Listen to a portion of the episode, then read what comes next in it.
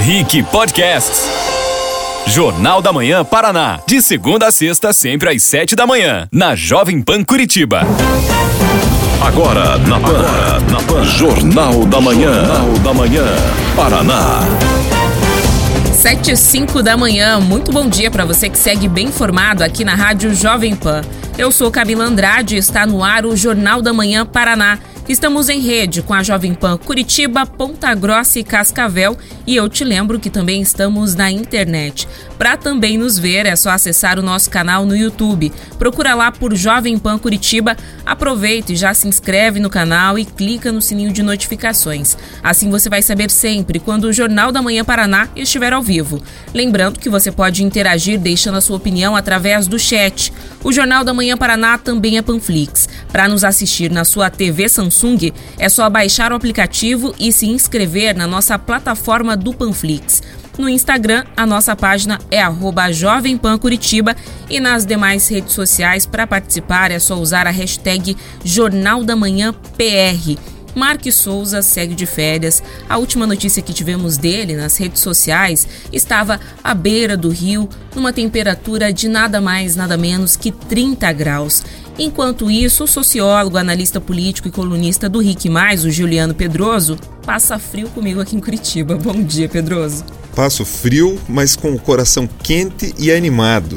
Ontem o Atlético Paranaense não ficou na goleada de 1 a 0, 4 a 1, Vamos para as quartas de final. Os paranaenses estão felizes, mas os brasileiros também, porque as meninas do nosso futebol jogou agora há pouco, não jogaram não? Jogaram, pegaram a China, né, pelos Jogos Olímpicos, 5 a 0 vitória de protagonista. É isso, gente. Pelo menos no futebol tá todo mundo contente hoje. Já começamos amanhã com muita alegria. E sabe quem também nos faz companhia? Ele, o Café Lontrinha, que desde que voltou está marcando presença todos os dias aqui no Jornal da Manhã Paraná. Então, para você participar do sorteio, é só deixar o seu comentário lá na live, a gente te espera. E torce, é claro, também por vocês. Agora, 7 e 7 da manhã.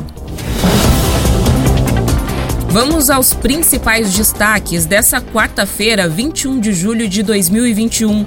Escolas estaduais do Paraná retomam aulas presenciais hoje. Em visita ao Paraná, ministro da Saúde, Marcelo Queiroga, diz que a vacinação nas fronteiras é fundamental para evitar a circulação de variantes da Covid-19. Presidente Bolsonaro volta a garantir que vai vetar o fundão eleitoral de mais de 5 bilhões de reais. Isso e muito mais a partir de agora. Vem junto, chegamos! Quarta-feira, mais um dia frio pela manhã aqui em todo o estado, ainda com possibilidade de geadas fracas, Teluma Cuborba, por exemplo. Jaguaraíva também tem essa previsão de geada. Agora, nos setores mais próximos a Santa Catarina, a nebulosidade é que fica mais variável. Gradualmente, as temperaturas também vão ficar mais elevadas ao longo do dia. A gente volta aqui em Curitiba, por exemplo, até aquela amplitude térmica. Hoje a gente tem mínima de 6 graus, é claro que a sensação térmica nesse horário da manhã é mais baixa, mas a gente pode chegar aí ao longo do dia a 20 graus. Ponta Grossa tá bem parecida, por lá a mínima é um pouquinho menor, mínima de 3, máxima de 20. E Cascavel tem possibilidade de pancadas de chuva hoje ao longo do dia, então quem vai sair de casa presta bastante atenção. O dia por lá pelo menos está um pouco mais quente. Mínima de 10 e máxima de 23. Por aqui, né, Juliana, a gente segue aí passando frio passando frio, mas a japona, como a gente acompanhou ontem até no debate dos comentários, vem mantendo quentinho. É isso que garante aqui que a gente consiga sobreviver. Essa aí que você tá usando é japona, japona né? Japona, A Ju hoje não tá de japona, eu chamo isso aí de blazer. Mas tá e de eu, cobertinha ali. Segundo os ouvintes do Jornal da Manhã Paraná, estou só de casaco, é isso, né? Tô aprendendo, agora são sete e nove da manhã. Pauta número 1. Um, principal destino turístico do Paraná, Foz do Iguaçu, no oeste do estado, já imunizou mais de 70% da população acima dos 18 anos com ao menos a primeira dose da vacina contra a Covid-19. E a expectativa é que o restante receba a primeira dose até o início de agosto. A previsão foi divulgada nesta terça-feira pelo prefeito da cidade, Chico Brasileiro, do PSD, ao receber a visita do ministro da Saúde, Marcelo Queiroga. No atual ritmo, segundo a prefeitura da cidade, Foz deve se tornar o primeiro destino turístico imunizado do país. A previsão leva em conta o fato de Foz ter recebido doses extras, assim como outras cidades brasileiras que estão em região de fronteira. No Paraná, além de Foz do Iguaçu, os municípios de Guaíra, Barracão e Santo Antônio do Sudoeste receberam as doses adicionais. Estamos falando por enquanto de em torno de 45 mil doses. Em Foz, o ministro Queiroga e o secretário estadual da Saúde do Paraná, Beto Preto, também falaram sobre a estratégia de criar um cordão de isolamento na região de fronteira para diminuir a circulação de novas variantes, como a Delta, considerada mais contagiosa. No início da semana, o Paraná confirmou mais quatro casos da variante. Já são três infectados em Curitiba, Apucarana, Francisco Beltrão, Rolândia, Mandaguari, São José dos Pinhais, Piem, Piraquara e Araucária. O estado é o que mais tem casos no Brasil e, por isso, uma equipe do Ministério da Saúde veio até aqui para analisar a situação e avaliar se há ou não a tal transmissão comunitária. Segundo o ministro Queiroga, a estratégia de vacinar a população das fronteiras é uma maneira de controlar a entrada de variantes. Vamos ouvir. É uma estratégia, né? Até para que a gente possa conter variantes, é criar uma espécie de um cordão epidemiológico vacinando a população fronteiriça para evitar que variantes que vêm de um outro país possam chegar aqui ao Brasil e atenção especial às nossas fronteiras secas. Aqui em Foz do Iguaçu temos uma tríplice fronteira e por isso trabalhamos aqui com o secretário Beto Preto, com o prefeito Chico Brasileiro e os prefeitos da região. Esse pleito foi levado à análise do Programa Nacional de Imunização, que julgou adequado oferecer um aporte adicional de vacinas é, para essa região do país. No Paraná, o resultado dos estudos que podem apontar se há ou não transmissão comunitária no estado deve ser divulgado em até três semanas. Até lá, segundo o pesquisador da Fundação Oswaldo Cruz no Paraná, o Ellison Faoro, só há uma arma contra a nova variante: a prevenção. Esse aumento em tão pouco tempo é, pode indicar é, algum, algum tipo de espalhamento. É, isso vai ficar muito mais claro quando os resultados da vigilância proposta pelo Ministério da Saúde uh, apresentarem seus resultados. A gente vai conseguir, por exemplo, saber se essas pessoas tiveram, que tiveram identificados com a variante Delta transmitiram para conhecidos, para parentes, para pessoas próximas, e se essas pessoas tiveram contatos com outras pessoas, e assim montar uma, uma rede todos esses casos que aconteceram aqui dessas variantes Delta, eu acredito que 92% são pessoas não vacinadas. E todas as mortes, 100% dos casos de morte ocorrida, é, também foram pessoas não vacinadas. Então é importante é, acelerar a vacinação.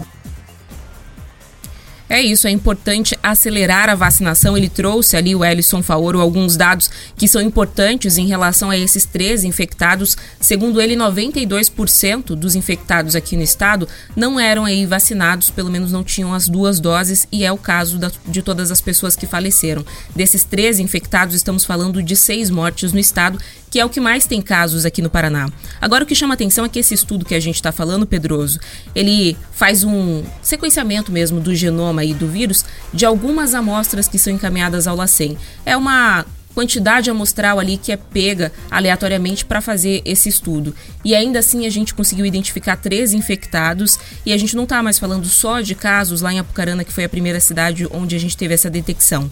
Estamos falando de casos por outras regiões, inclusive aqui na região metropolitana de Curitiba, na própria capital, em algumas outras cidades que, por exemplo, Francisco Beltrão, que está fora desse eixo, né, dos dois principais centros de contágio. A gente ainda não tem a confirmação de uma transmissão comunitária, mas a gente já tem uma arma que é a vacinação, né? Como é que a gente pode avaliar esse cenário? Nós podemos lembrar de como foi o próprio avanço do coronavírus no início, o avanço daquela variante P1, Então que sempre começava assim, né? Olha, não sabemos se tem transmissão comunitária, a gente não sabe como está, mas conforme os, os números iam crescendo e esse sequenciamento ia apontando esse crescimento, a probabilidade, e é disso que eu estou tratando agora, não tratando de questão epidemiológica, mas de probabilidade, a probabilidade que já tenha alguma forma de transmissão comunitária acontecendo é muito grande, Camila.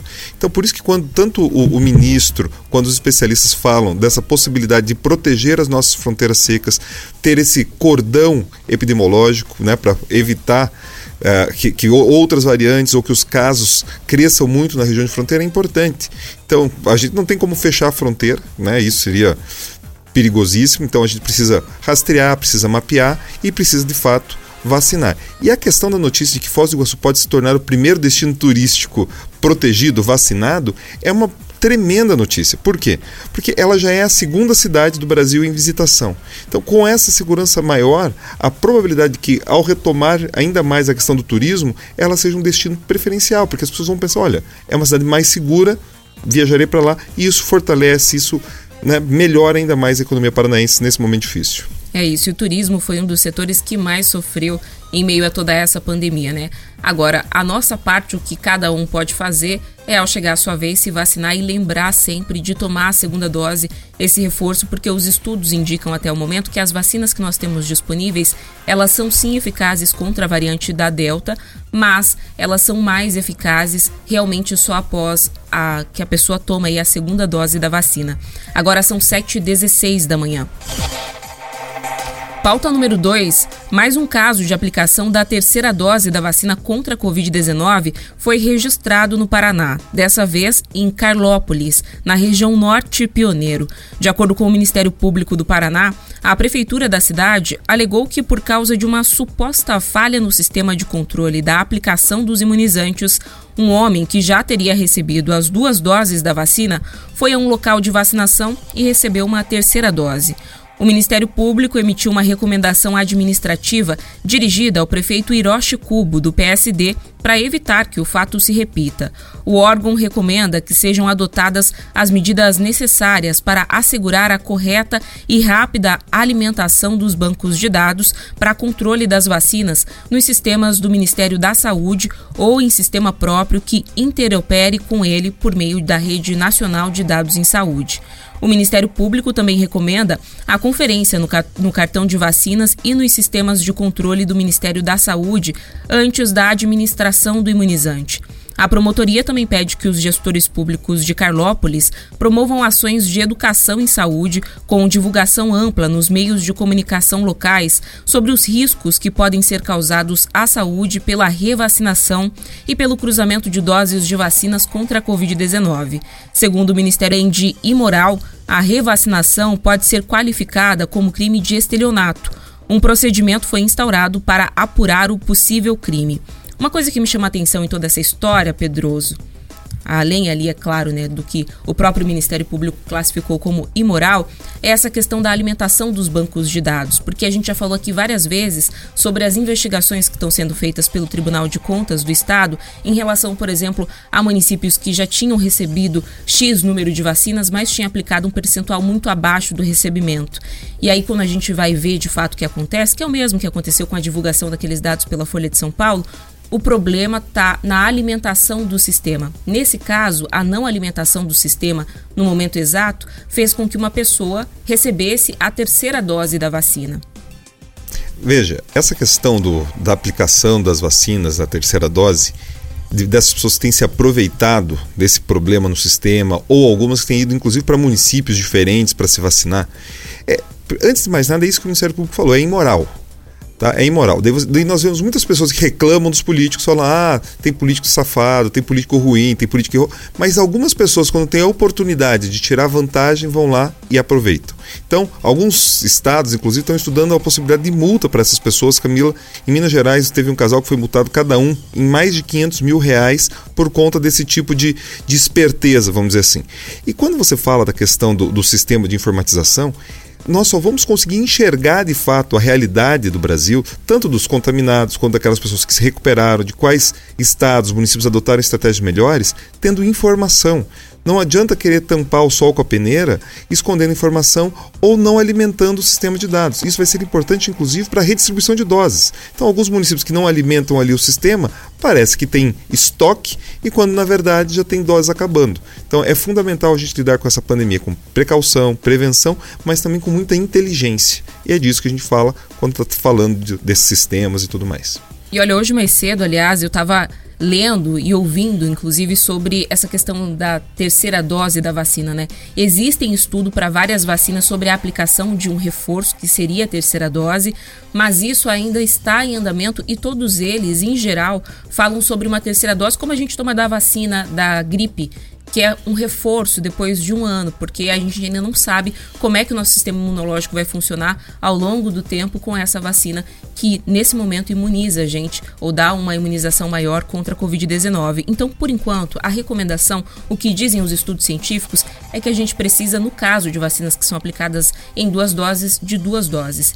E o que a gente realmente precisa é que todo mundo à nossa volta tenha também essa vacinação, né, essa imunização, para a gente fazer com que o vírus deixe de circular. Então, a orientação é essa, né? Procure ali o posto de saúde quando tiver na sua vez de se vacinar. A sua tá chegando, né, Pedro? Sexta-feira. Sexta-feira. E aí, claro, faça o reforço da vacina também com a segunda dose, mas não tem necessidade de procurar por uma terceira dose. O melhor que você pode fazer para sua própria saúde, inclusive, é deixar que as pessoas que estão à sua volta também tenham essa oportunidade de se vacinar. Agora são 7h21 da manhã. Pauta número 3. A Justiça do Paraná determinou a volta obrigatória das aulas presenciais na rede pública de ensino de Curitiba, assim como aconteceu com as escolas particulares. A decisão atende um recurso apresentado pelo Ministério Público do Paraná em uma ação civil pública ajuizada para garantia da oferta do ensino presencial a todos os estudantes da rede pública municipal.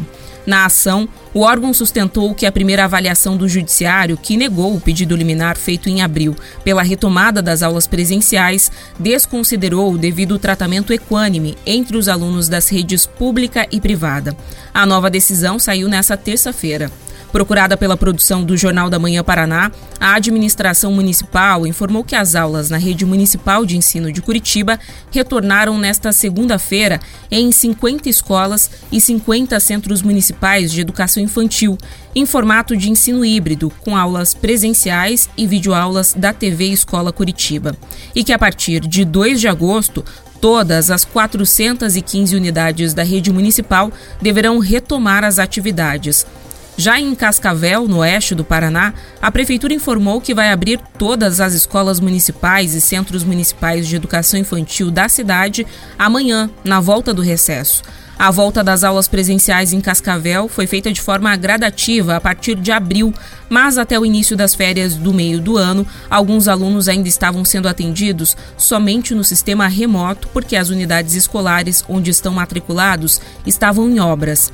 Segundo a Secretaria Municipal de Educação, aproximadamente 29.300 alunos devem retornar para as aulas presenciais na quinta-feira. O prefeito da cidade, Leonardo Paranhos, do PSC, comemorou o retorno dos estudantes. Vamos ouvir. É um momento de comemoração, né? Nós tivemos essa divisão né? Lamentavelmente, as nossas escolas, por um grande período, ficaram fechadas. As escolas que nós colorimos, pintamos, colocamos parquinho, melhoramos a merenda e que compulsoriamente tivemos que ficar afastados. Mas o retorno será absoluto, será um retorno presencial, um retorno de comemoração né, e até de reconhecimento da importância da educação. Coisas que nós já conhecíamos e valores que nós descobrimos durante a pandemia. Então é um conjunto de boas notícias nesse momento é um conjunto de boas notícias, né? Primeiro, o retorno das aulas presenciais para a rede pública, que, como bem lembrou aqui o Ministério Público, já havia acontecido para as escolas particulares, ou seja, os alunos da rede pública estavam já estão em desvantagem em relação a quem pode pagar por uma unidade de ensino escolar e também porque eles usaram esse tempo aí que as escolas estavam fechadas, aparentemente em Cascavel, para fazer essa reforma, essa melhora estrutural. A gente às vezes se esquece disso, né? Acaba aqui comentando muitos dados, os casos da pandemia, que, claro, são muito importantes, Pedroso, e a gente não lembra dos outros prejuízos que a pandemia vai deixar, né? Como, por exemplo, essa questão da educação, a defasagem, a própria evasão escolar, principalmente no caso da educação de nível estadual. Olha, é Como disse o, o prefeito, é motivo de comemoração, sim. E realmente a gente tem que superar essa divisão que aconteceu entre né, o ensino privado e o ensino público. Você, você já tem um, um, um, desnível, vamos falar assim, entre os dois sistemas de ensino. A questão da pandemia agravou isso ainda mais. Né? Quando você priorizou os profissionais de educação para receberem as vacinas, o intuito era justamente esse: possibilitar que os alunos, que a comunidade escolar, que tudo voltasse a funcionar da melhor maneira possível. Então, é ótimo que estejam voltando, é ótimo escutar que alguns prefeitos fizeram a lição de casa, prepararam as escolas, melhoraram a estrutura. Espero que todos voltem, inclusive, animados para ajudar esses alunos que passaram tanto tempo distantes da sala de aula, para tentar ajudar a recuperar para tentar ajudar que o, que o ensino possa alcançar e que a gente realmente não tenha mais uma consequência de longa duração por conta dessa pandemia. Então, vamos lá enfrentar agora, voltar às aulas. Boa notícia. Boa notícia. Ainda falando da volta às aulas, o ministro da Educação, Milton Ribeiro, apelou na noite de terça-feira, em pronunciamento nacional por rádio e televisão, pelo retorno às aulas presenciais no Brasil. O chefe da pasta citou estudos que apontam prejuízos educacionais, psicológicos e sociais de longo prazo causado aos alunos com o fechamento das escolas e pediu para que os estados e municípios que têm o poder de fechar as escolas pela volta dos estudantes. Vamos ouvir. Quero, nesse momento, conclamá-los ao retorno às aulas presenciais. O Brasil não pode continuar com as escolas fechadas, gerando impactos negativos nesta e nas futuras gerações. Não devemos privar nossos filhos do aprendizado necessário para a formação acadêmica e profissional deles. Estudos da Unesco, da Unicef, da Organização para a Cooperação e Desenvolvimento Econômico, OCDE, apontam que o fechamento de escolas traz consequências devastadoras, como a perda de aprendizagem, do progresso do conhecimento, da qualificação para o trabalho e o aumento do abandono escolar. O ministro citou o avanço da imunização contra a Covid-19 no Brasil, mas acrescentou que a vacinação de toda a comunidade escolar não pode ser condição para a reabertura de escolas. No Paraná, os estudantes da rede pública estadual retornaram às aulas hoje para o início do segundo semestre. Em algumas cidades, ainda existem decretos municipais que impedem o retorno. Assim como vem acontecendo desde 10 de maio, também segue a reabertura gradual das instituições para a retomada das atividades presenciais no modelo híbrido. Mais de 1.700 colégios abrem total ou parcialmente nesta semana, 500 a mais do que no encerramento do primeiro semestre. Na capital, 149 dos 155 colégios abrem. Em Cascavel, Ponta Grossa, Londrina e Maringá, todas as escolas estaduais vão abrir. Então, aos poucos, agora a gente espera que de uma forma acelerada todos os colégios vão ser abertos. Exatamente, ótima notícia, como nós já comentamos agora há pouco. Então, realmente lutar para que as escolas se mantenham abertas. Então tomem todos os cuidados, os pais que estão enviando seus filhos para as escolas orientem para que eles de fato sigam as orientações e nesse caso o ministro está certo. Não temos como esperar que toda a comunidade escolar, quando comunidade escolar é importante, do que, que a gente está falando, não são só os professores, são os estudantes também. Então, poucas vacinas já estão autorizadas a serem aplicadas em um público abaixo dos 18 anos, Camila. Então, algumas estão recebendo autorização, a Pfizer parece que já tem, estão avaliando a possibilidade da Coronavac e AstraZeneca. Então, seria até inviável, nesse momento, acreditar que, que iríamos vacinar toda a comunidade escolar. Então, para aqueles prefeitos que ainda têm decretos que impedem o retorno, coloquem a mão na consciência, vamos tentar nos organizar para que todos os alunos tenham essa oportunidade de voltar a estudar e enxerguem sim nas escolas, nos colégios, um ambiente amigável e que não tenham aí a rua, a evasão escolar como uma, como uma saída. E vale lembrar que aqui no Paraná a gente não tem toda a comunidade escolar, porque, como você lembrou, os adolescentes ainda não têm sequer essa autorização, né, para que possam ser vacinados com as vacinas que estão disponíveis. Mas todos os profissionais da educação, inclusive áreas administrativas dos colégios, já estão imunizados com pelo menos a primeira dose da vacina, justamente para fazer essa retomada segura. Agora são 7h29 da manhã. Pauta número 5. A Justiça do Paraná concedeu liberdade provisória ao vereador de Campo Mourão, na região centro-oeste do estado, Sidney Ronaldo Ribeiro, do PSD. O parlamentar foi preso na semana passada durante uma operação do Grupo de Atuação de Combate ao Crime Organizado, que investiga um esquema de corrupção por policiais rodoviários estaduais.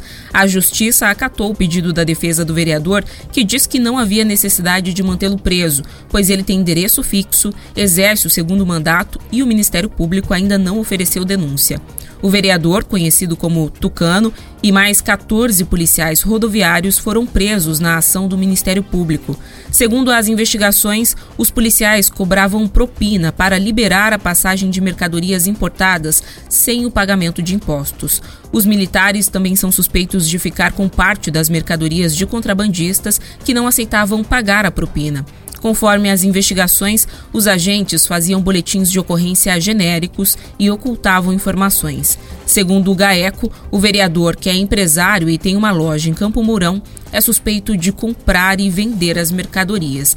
Ele vai ser solto Pedroso, mas a gente espera que essas investigações continuem para que a gente possa saber realmente se há ou não essa ligação. A gente sabe que essa é uma exceção à regra, mas é um caso grave. A gente está falando de 14 policiais e um vereador ali daquela região, então tem que ser investigado.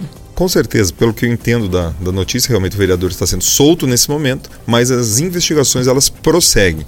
Isso é muito importante também para quem acaba comprando e consumindo às vezes esse tipo de materiais, fruto de, de descaminho, contrabando, para estar atento que são produtos que muitas vezes não trazem segurança para quem está consumindo. Então é importante que o Ministério Público e a polícia continuem investigando para afastar né, essas pessoas que praticam esse tipo de crime.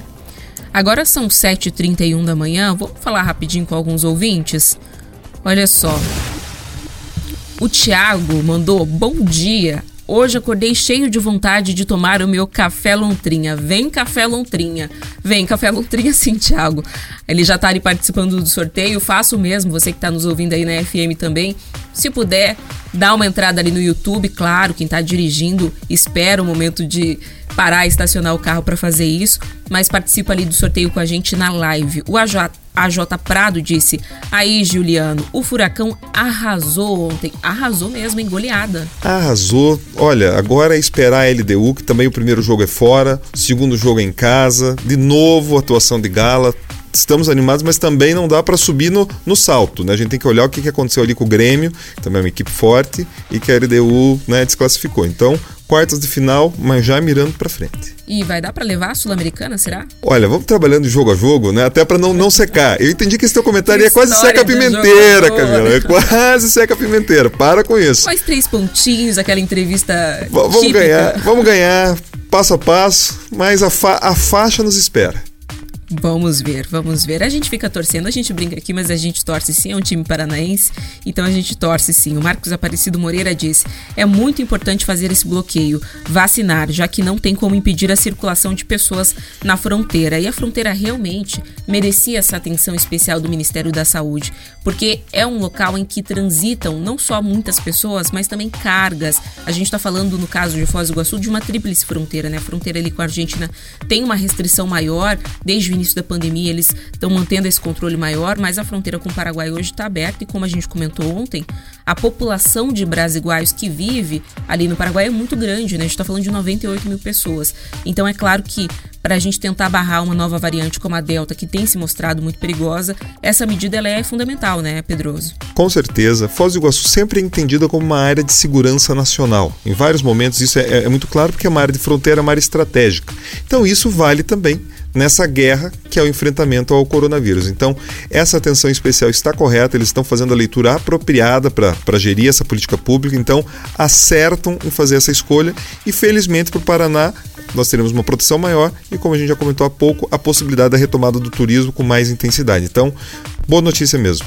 É um ótimo lugar, então, para quem já tiver vacinado e quiser fazer um passeio. É bom que, inclusive, o dinheiro já fica aqui no estado do Paraná mesmo, né? Vai até Foz do Iguaçu, quem não conhece, porque a população por lá também vai estar toda imunizada.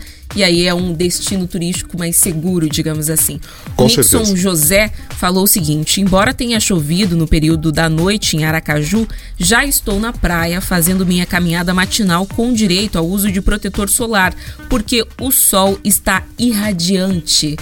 É, Nixon, você sempre nos fazendo inveja. Aqui em Curitiba, o céu Olhando daqui, do trechinho que eu consigo ver, tá ainda nublado hoje. Ontem a gente tinha pelo menos um céu de brigadeiro, não é o caso hoje aqui, pelo menos nessa região.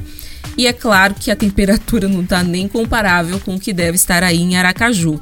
A gente falou mais cedo, o Marquis Souza está de férias e ele realmente postou um stories lá na rede social, na beira do rio, e marcou ali a temperatura em 30 graus. É por isso que ele não tá com saudade da gente, é só a gente que tá com saudade dele. Olha, saudade nenhuma, né? comendo peixe, né? Fazendo, eu vi até o comentário na área fazendo curso para baiano, né? Rede, água de coco, peixinho. Olha, não sei exatamente em que lugar ele está, mas que ele está curtindo merecidas férias e logo está de volta. Semana que vem ele tá de volta, Semana é isso, Camila? Vem. Então a gente também aguarda ansioso. A gente está te esperando aqui com um friozinho, viu, Marquinhos Souza? É, é isso aí. e um café lontinha também, vamos, vamos amenizar. Agora são 7h35 da manhã, vamos para um rápido intervalo, mas a gente continua o papo exclusivo para quem está com a gente lá na live.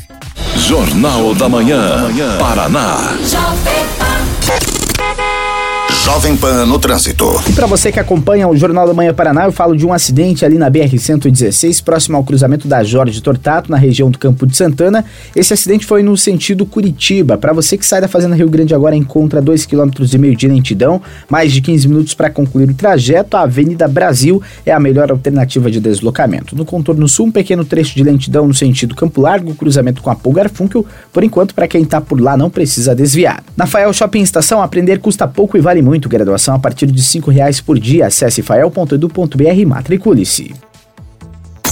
Jovem Pan no Trânsito. Minuto da Indústria. Neste mês, o SESI completa 75 anos de atuação no Paraná, desenvolvendo a indústria e melhorando a vida dos trabalhadores, de suas famílias e da comunidade. Um compromisso em tornar ambientes de trabalho mais seguros, cuidar da saúde dos funcionários, oferecer educação de qualidade à sociedade, apoiar o desenvolvimento sustentável do setor produtivo e levar arte e cultura para todo o estado.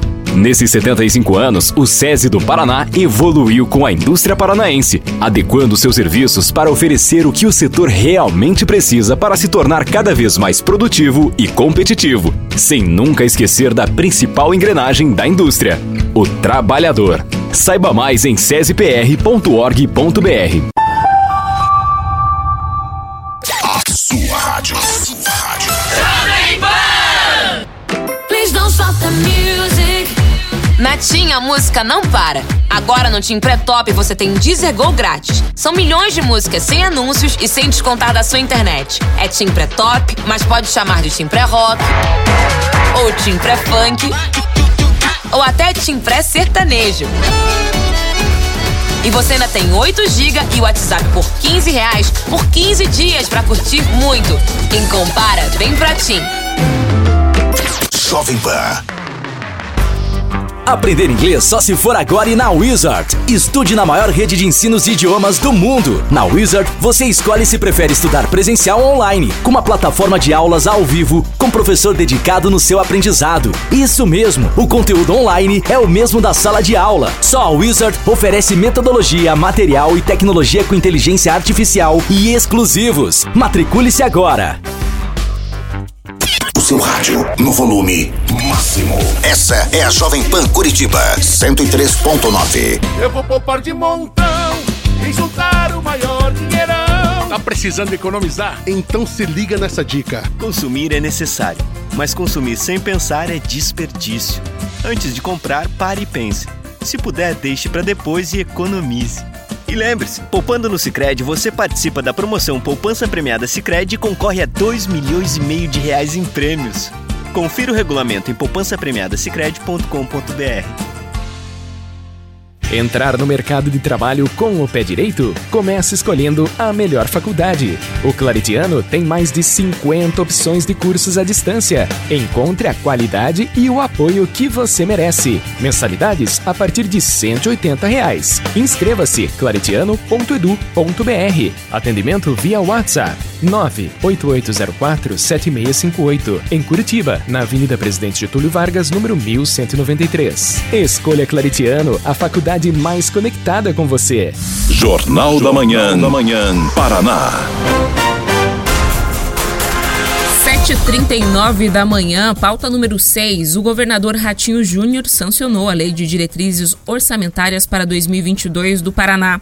A peça prevê uma receita total de 48 bilhões e 300 milhões de reais para o ano que vem, ante uma despesa de 52 bilhões e 600 milhões de reais, com um déficit aproximado de mais de 4 bilhões de reais. O documento define as metas e prioridades do governo para o exercício e orienta a elaboração da Lei Orçamentária Anual, a LOA, que já está em desenvolvimento. Os efeitos da Covid-19 sobre a atividade econômica derrubaram a previsão de arrecadação com impostos, taxas e contribuições especialmente pelos impactos sobre o ICMS, tributo mais relevante para a composição do Caixa do Estado. Segundo o secretário estadual da Fazenda, René de Oliveira Garcia Júnior, neste cenário de incertezas criado pela pandemia da Covid-19, a situação orçamentária continua apertada. Vamos ouvir. Nesse cenário de incertezas criado pela pandemia do Covid-19, a situação orçamentária do Estado do Paraná continua apertada, tendo em vista o aumento de algumas despesas com a saúde e assistência social, muito montantes que podem superar um bilhão e meio de reais. A previsão de receita para a LDO de 2022 foi realizada em fevereiro por isso, deste ano, por isso tem um, um grau de incerteza no período de quando, quando contágio da provocado pela Covid estava em alta, com medidas de enfrentamento que atingiram o setor econômico sem previsão da sua extensão. Pode haver alguma revisão ao longo do ano é, para tornar esse cenário mais otimista. E olha só, nesta semana o governador Ratinho Júnior cumpre a agenda oficial no México, Hoje ele visita as instalações da Cable Blues, que é um sistema de transporte por teleféricos da cidade do México, que tem quase 20 quilômetros, e o Instituto de Políticas de Transporte e Desenvolvimento, entidade sem fins lucrativos que promove o transporte sustentável e equitativo no mundo.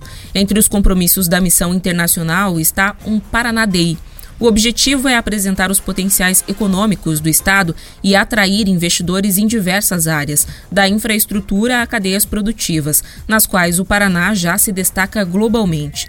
Eventos similares foram realizados também em Brasília, no Distrito Federal aqui do Brasil, Nova York, nos Estados Unidos e Madrid, na Espanha. Trata-se de uma conversa com empresários, adidos comerciais e diplomatas para apresentar as características e os potenciais econômicos do Paraná e das suas empresas públicas. O Paraná Day será realizado amanhã no Salão Nobre da Embaixada do Brasil no México. Além do governador, Técnicos da Investe Paraná, agência estadual responsável pela atração de negócios, também vão participar. Durante a viagem de Ratinho Júnior, o vice-governador Darcy Piana assumiu ontem o posto no executivo como governador em exercício. O que chama atenção, Pedroso, é que a gente sabe que existe esse déficit aí previsto de 4 bilhões de reais, é um déficit significativo, mas ele se deve não só por conta do aumento dos gastos, que a gente sabe que foram direcionados principalmente para a área da saúde, mas principalmente por conta da redução da arrecadação, a gente está falando ali em especial do ICMS, por conta dessa situação da crise econômica agravada pela pandemia do novo coronavírus. E aí, em contrapartida, a gente vê o Estado procurando novos investimentos, procurando atrair investidores aqui, que é o que a gente sabe que vai re retornar em impostos futuramente para o Estado. Né? O próprio secretário já falou ali que tem visto né, uma melhora do cenário, que esse indicador que a gente está usando como parâmetro, ele foi feito ali no momento em que a pandemia estava num nível muito grave aqui no estado, que não é jamais o caso. A gente está numa retomada, o Paraná, inclusive, tem se destacado, tem atraído muitas empresas de fora e o Paraná Day pode ser uma estratégia para que a gente possa fazer ainda mais, a, trazer ainda mais empresas para cá, não?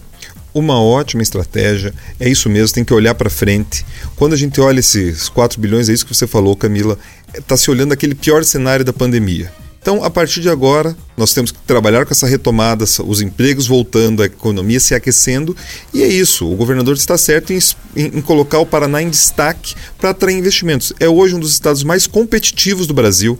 Nós temos discutido aquela questão né, da, da Ferroeste, pensando em melhorar o modal logístico, a gente tem modernizado a questão do porto, tem atraído novas indústrias por todo o estado. Essa negociação né, que vai acontecer da nova concessão do pedágio também pode impactar nisso. Então, o Paraná hoje é de fato um exemplo e o governador está certo em procurar atrair empresas modernas que vão melhorar a questão logística, vão melhorar a questão de empregabilidade. Então é esse o caminho para tornar mais forte ainda a nossa economia. É isso, já somos o quarto estado mais industrializado do país e a gente espera continuar crescendo e assim, né, todos os paranaenses junto. Agora são 7h44 da manhã.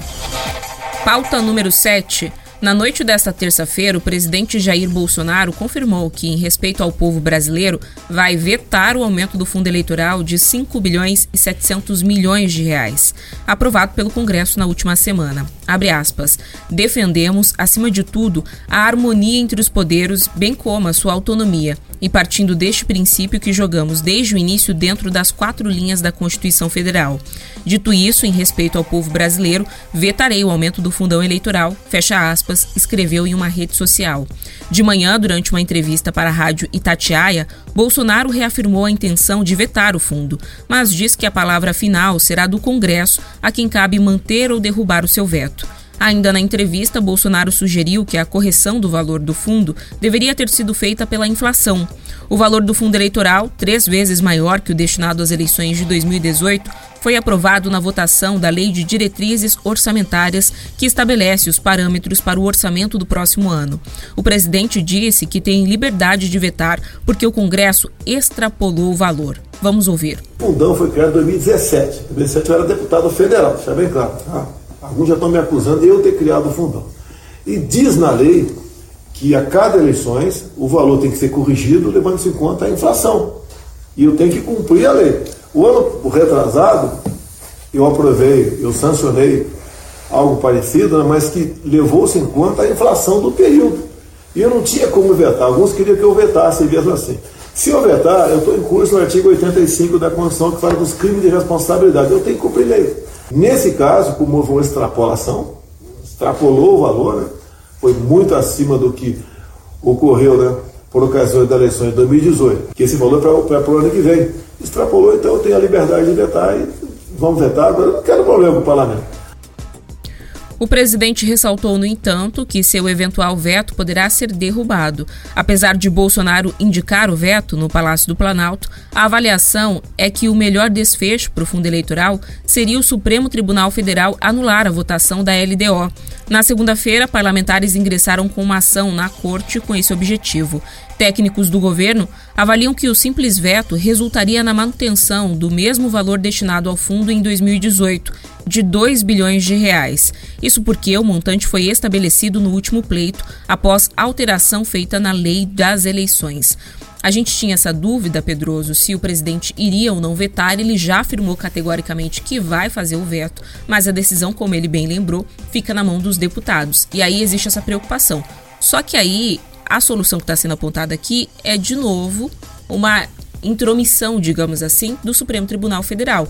Qual que é, na sua análise, né, o melhor, a melhor saída, o melhor, o melhor ato aqui diante dessa situação? O melhor ato é o que preconiza a Constituição. Nesse caso, é que o presidente exerça o seu direito de veto. E nesse caso, eu posso até dizer que vai até além do direito. Eu acredito que ele tem o dever, como alguém que zela pelo orçamento público, ele tem o dever de vetar. Agora, Camila, vale a pena ter claro que, que toda essa história me lembra um, um, conto que eu escutava quando eu era criança, aquela história do bode na sala, sabe? Então, se joga lá um valor lá em cima, 5,7 bi Daí todo mundo fica escandalizado, meu Deus do céu, 5,7 bi.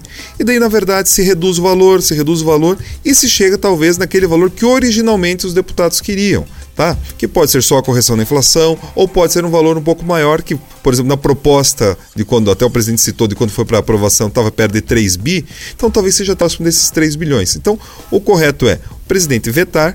Se caso o Congresso derrube o veto, inclusive vai nos ajudar. Por quê?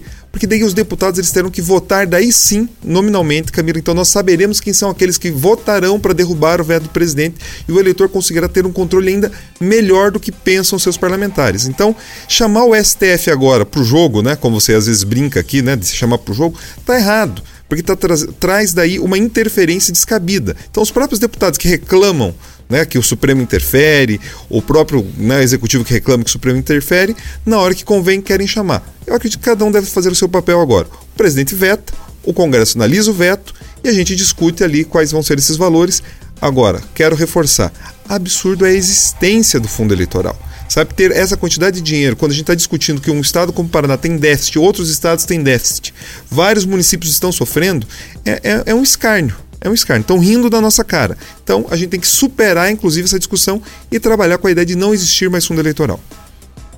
É isso. A gente conversou com vários especialistas ao longo da semana sobre esse assunto, também na semana passada, e o que eles dizem é que uma mudança realmente só vai acontecer diante da pressão popular.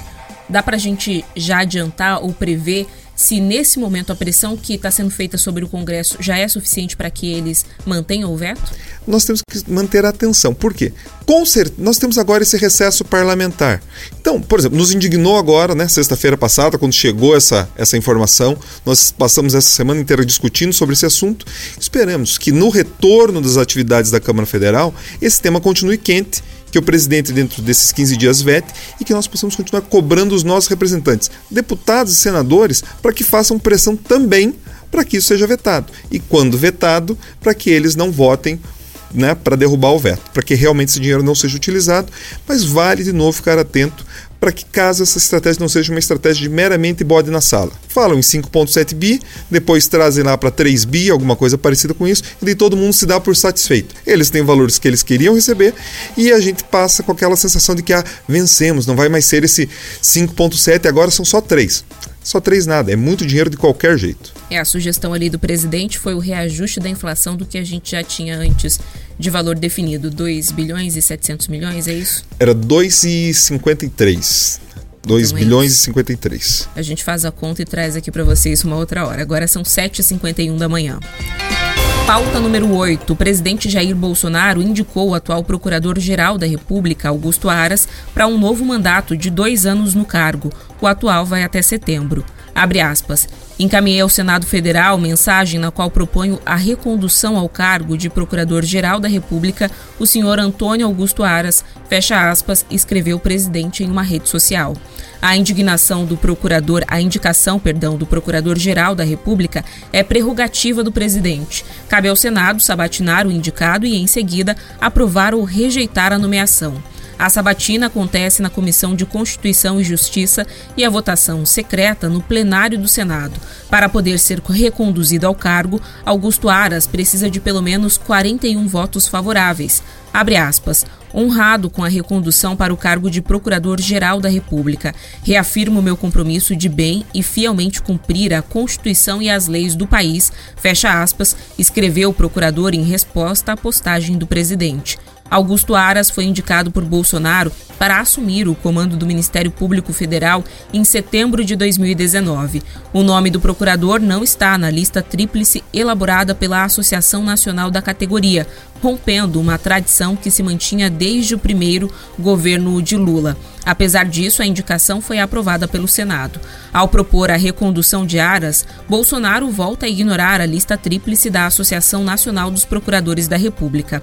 A relação de nomes composta pelos membros do Ministério Público em votação em junho não incluiu Augusto Aras. A lei não obriga o presidente a seguir a indicação dos procuradores. Depois do anúncio do presidente, a entidade se manifestou. Em nota, a Associação Nacional dos Procuradores da República defendeu a aprovação de uma proposta de emenda à Constituição que torne obrigatório o respeito à lista tríplice da entidade nas indicações para a Procuradoria-Geral da República.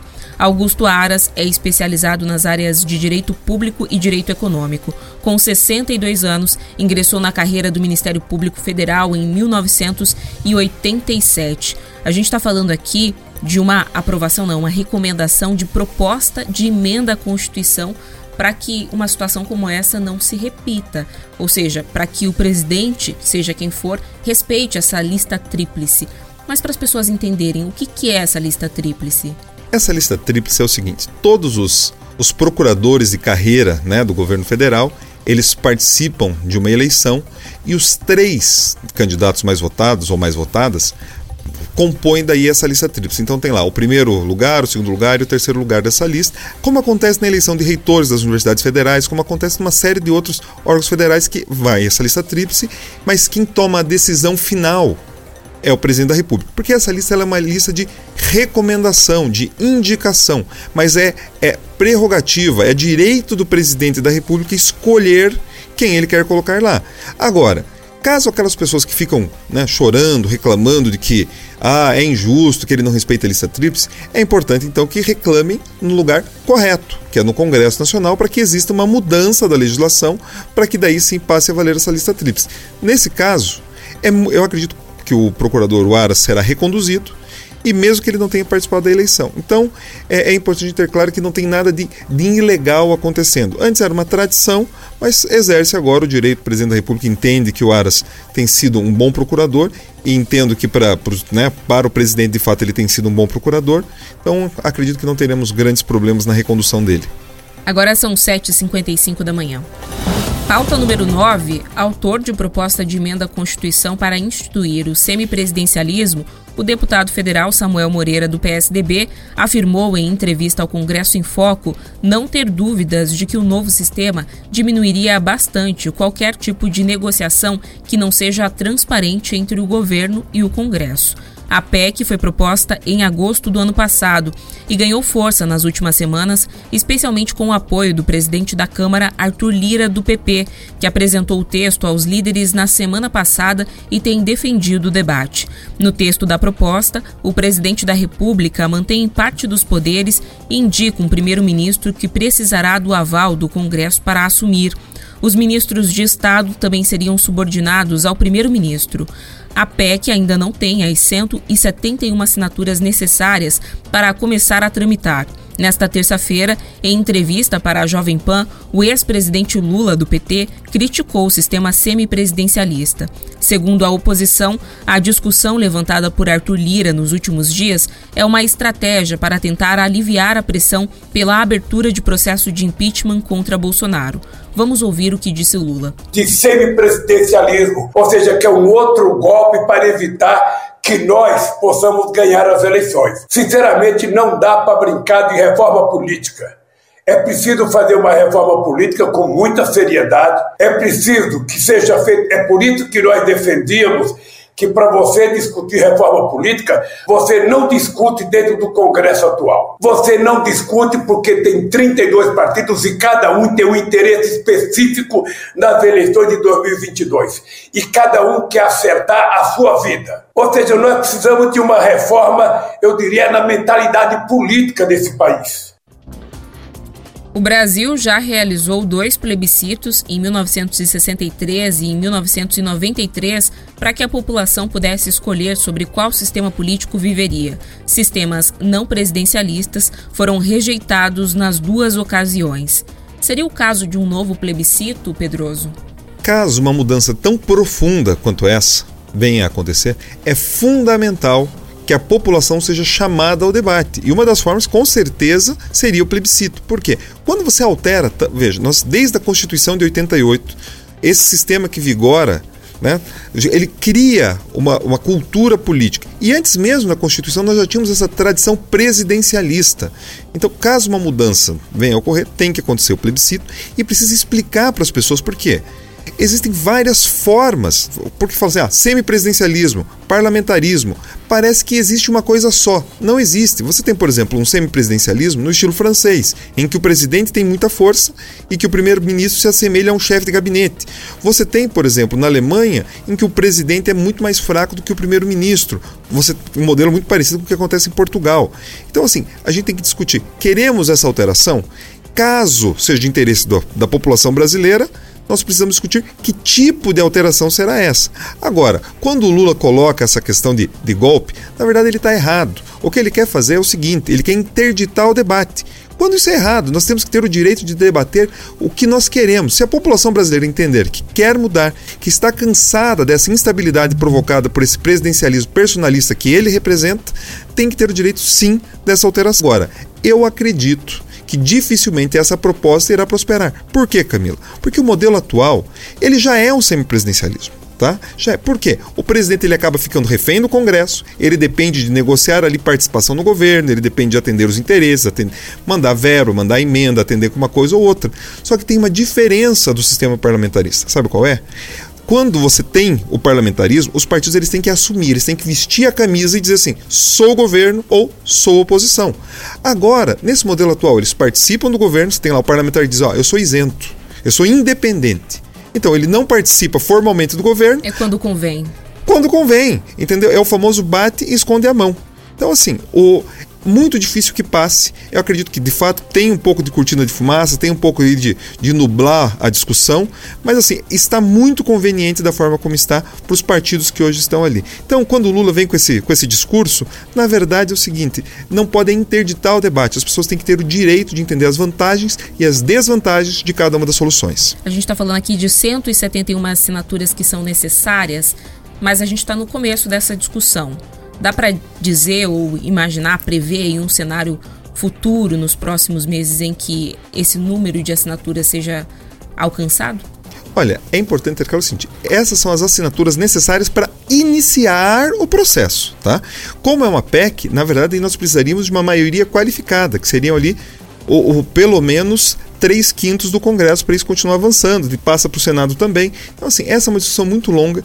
Eu tenho muitas dúvidas de que se consiga essas assinaturas para abertura, talvez se abra, mas dificilmente isso passaria né, pelo plenário da Câmara e pelo plenário do Senado. É isso, o pessoal aqui na live está participando bastante, comentando. O João Souza falou: amigos, vamos ser realistas. Não existe terceira via. E outras pessoas também comentando outros assuntos que foram abordados ao longo do jornal. O Emerson, a vida é boa, disse: vou for comparar São Paulo com Santa Catarina, a nossa carga tributária é muito elevada quando compramos alguns produtos fora do nosso estado. O que é São Paulo, produtos mais caros quem trabalha no mercado place.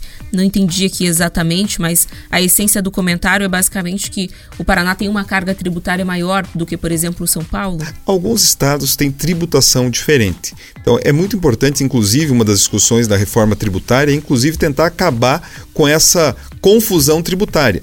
Inclusive, eu conversava com um amigo ontem, né, o Leonardo Macedo, o Leozinho Macedo, um abraço para você, inclusive, que tem, tem loja na área gastronômica, pipoca, tortas banoff e tudo mais.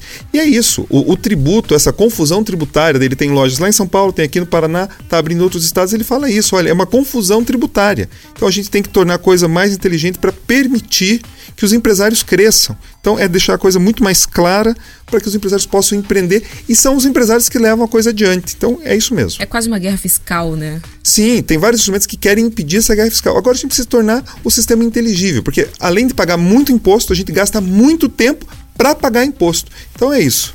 A gente tem que garantir que os empreendedores voem. Foguete não tem ré. É, o Fábio Fernando falou mais cedo. Bom dia, vocês dão, são show e eu quero meu café lontrinha. Deus abençoe, dá-lhe furacão. Fábio, não foi dessa vez. A gente já tem aqui o resultado do sorteio e quem ganhou o café lontrinha foi a Nilza Camilo dos Santos. Então, Nilza, entra lá em contato com a nossa produção, é por meio do Instagram, tá? Então a nossa página é arroba Jovem Pan Curitiba. Aproveita, gente, já segue a gente também lá no Instagram, que lá tem muita novidade sobre toda a programação aqui da Jovem Pan. E aí, Nilza, deixa lá sua mensagem box, que o pessoal da produção vai entrar em contato com você e você vai garantir o seu kit Café Lontrinha para se aquecer nesse inverno curitibano. E a gente lembra mais uma vez que não é o caso de Marcos Souza, que está aproveitando muito bem suas férias no calor no calor e nem lembra do café lontrinha, né? Agora só quer uma água fresca, uma cerveja ou outras coisinhas. Exatamente. E para saber mais, gente, sobre os assuntos que a gente comentou aqui ao longo do programa hoje, é só acessar o portal Rick Mais, que lá tem todos os detalhes sobre todos esses temas que a gente abordou aqui. Agora são 8 e 13 da manhã, Juliana Brito já está de olho aqui e querendo de volta o seu post, o seu posto para começar o Rock and Pop, então a gente vai embora, mas amanhã temos um encontro marcado às 7 da manhã. Tchau, tchau, Pedroso. Tchau a todos que nos acompanham. Privilégio estar aqui com vocês. Até mais, gente. De segunda a sexta, às sete da manhã. Jornal da Manhã. Jornal da Manhã. Paraná. Rick Podcasts. Jornal da Manhã Paraná. De segunda a sexta, sempre às sete da manhã. Na Jovem Pan Curitiba.